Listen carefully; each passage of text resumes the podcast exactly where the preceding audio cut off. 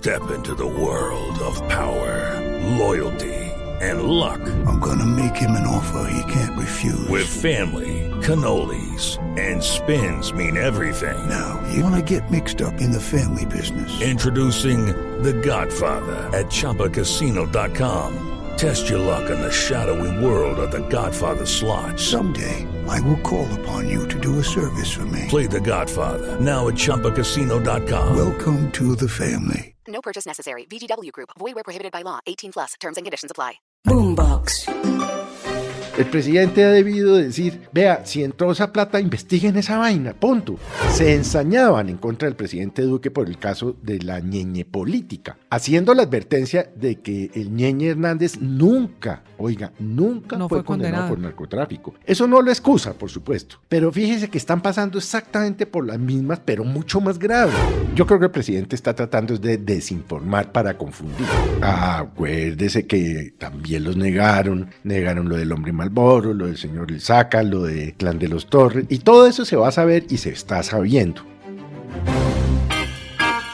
Aquí comienza el zuletazo. Con un sobrino, ese es el alias del hombre que tienen problemas ahora al presidente de Colombia, Gustavo Petro. No para la historia alrededor del narcotraficante Juan Carlos López Macías, conocido como alias El Sobrino, un hombre que ya pagó cárcel en Estados Unidos, que está condenado en Colombia a 15 años de cárcel y como reveló anoche Noticias Caracol, él y su esposa participaron en la campaña Petro Presidente, él hacía parte junto a ella de los responsables de actos políticos, de tarimas, de eventos públicos para el Pacto Histórico y la Colombia Humana en Yopal y en todo el departamento de Casanare. Una revelación, Felipe, que de nuevo tiene contra las cuerdas al presidente Gustavo Petro, que se ha dedicado a hablar de este tema en Twitter, donde ha dicho que es una noticia falsa sin que todavía tengamos explicaciones de fondo. La verdad es que para poner en contexto a nuestros eh, amigos del podcast, pues sí es un informe que presentó Noticias Caracol,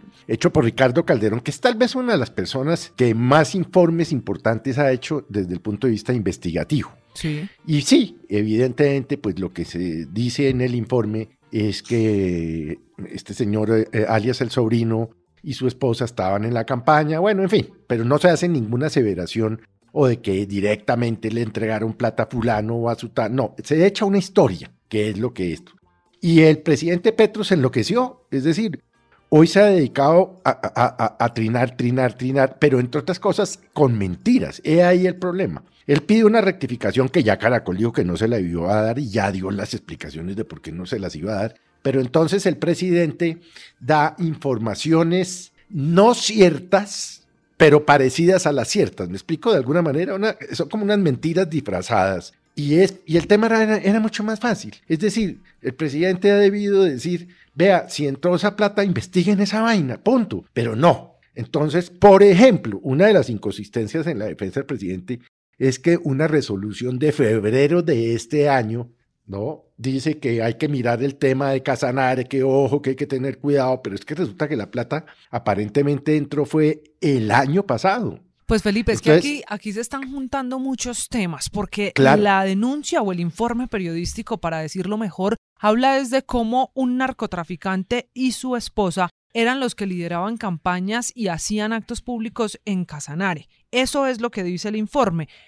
Y producto de eso, el presidente empieza a dar unas explicaciones sobre su movimiento político, en este caso Colombia Humana, que poco tienen que ver con la investigación del periodista Calderón, porque lo que dice Gustavo Petro es que él nunca fue a Yopal, cosa que no es cierta porque ya Mentira. aparecieron videos de cuando fue a Yopal, en no a Yopal. la casa de este narcotraficante, pero sí fue a No, Yopal. pero sí estuvo en Yopal. Pero Claro, allá ¿para hizo un dice evento que no fue? público. Sí fue.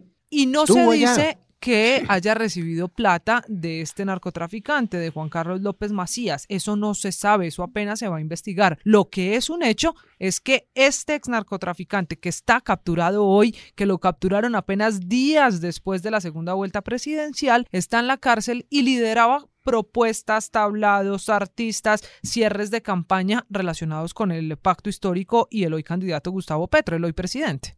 No, es que además lo vimos en el informe, en, el, en el cierre de campaña, en la fiesta y tal, pero, a ver, yo creo que el presidente está tratando de desinformar para confundir. Él tiene sus huestes petristas que lo van a defender a capa y espada porque no creen absolutamente nada de lo que se dice sobre el presidente y está en el derecho. Pero lo que está haciendo aquí el presidente es desinformando, es dando informaciones inexactas que por supuesto pues eh, no van a servirle a él absolutamente para nada porque las investigaciones pues llegarán a su, a, su, a su feliz término. Pero la cantidad de trinos con inconsistencias esta mañana del presidente es sorprendente, María Camila. ¿Cuántos trinos alcanzó usted a contar hasta el momento que grabamos el chuletazo? Trinos y retweets, ya pasamos los 15. Desde este tema, Felipe, que empezó anoche porque terminó la emisión de Noticias Caracol y ya había trinado el presidente Petro y que ha venido creciendo como van creciendo las preguntas sobre este tema. El presidente que a través de Twitter incluso está pidiendo rectificación e investigaciones, pero no hay ni una palabra sobre los mencionados. No solo es la esposa y este narcotraficante, el sobrino, el hombre que es el protagonista de la historia. Fabio Vargas, no se le puede olvidar ese nombre, Felipe, era el vocero del pacto histórico en Casanare. Tiene fotografías con el presidente Petro, con su ministro de Salud, Guillermo Jaramillo, con su ministra de Ambiente, Susana Muhammad, y él era la cara visible del pacto histórico de Colombia Humana en el Casanare y ahora lo niegan. Este episodio está parecido y a el uno amigo, que conocemos. Y el amigo de, y el, y el amigo de alias el sobrino. Sí. Porque por ahí fue que llegó el vínculo a la campaña. Claro, Por- Fabio por- Vargas era el hombre que lo acercó a la campaña, eso dice la investigación. Lo que pasa es que ahora en el pacto histórico parece que nadie los conoce. Un capítulo que vimos Bueno. hace muy poco también con denuncias de financiación irregular, acuérdese Nicolás Petro prendiendo el ventilador.